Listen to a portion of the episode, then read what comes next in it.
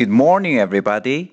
This is David speaking. 大家好，我是 David 老师，欢迎来到乐成宏恩线上口语团 A 组，Day one hundred and forty-five. Here we go. 小萌一放学就急急忙忙的往外跑。小新想知道他着急着去干什么。我们来看看他是怎么问的吧。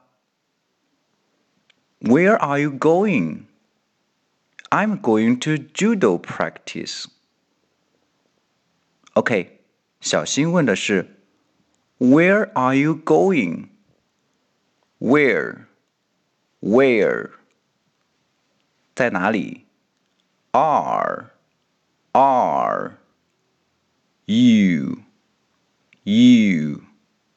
Going? Where are you going?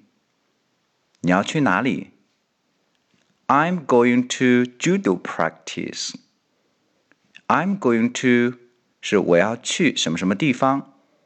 我们还可以说 I'm going to English class. 我们要去上英语课。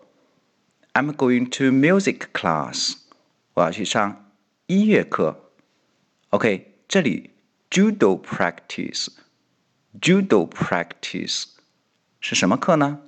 哈哈，是柔道课。 judo，judo practice，柔道课。OK，我们完整来一遍。Where are you going? I'm going to judo practice. That's all for today. See you next time.